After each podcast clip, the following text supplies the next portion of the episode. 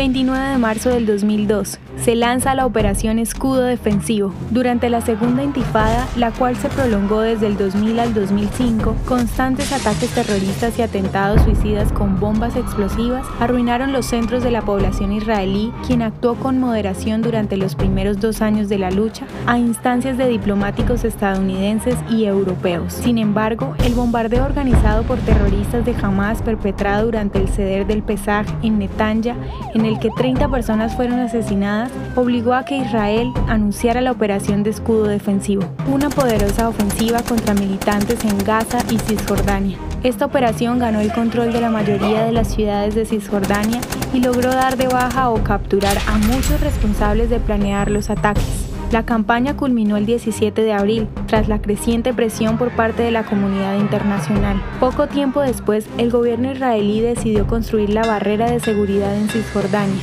una serie de cercas, muros y puntos de control para impedir futuros ataques terroristas, estrategia que puso fin a los atentados suicidas con artefactos explosivos en Israel.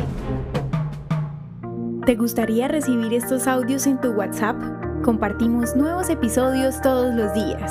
Suscríbete sin costo alguno ingresando a www.hoyenlahistoriadeisrael.com. Hacerlo es muy fácil.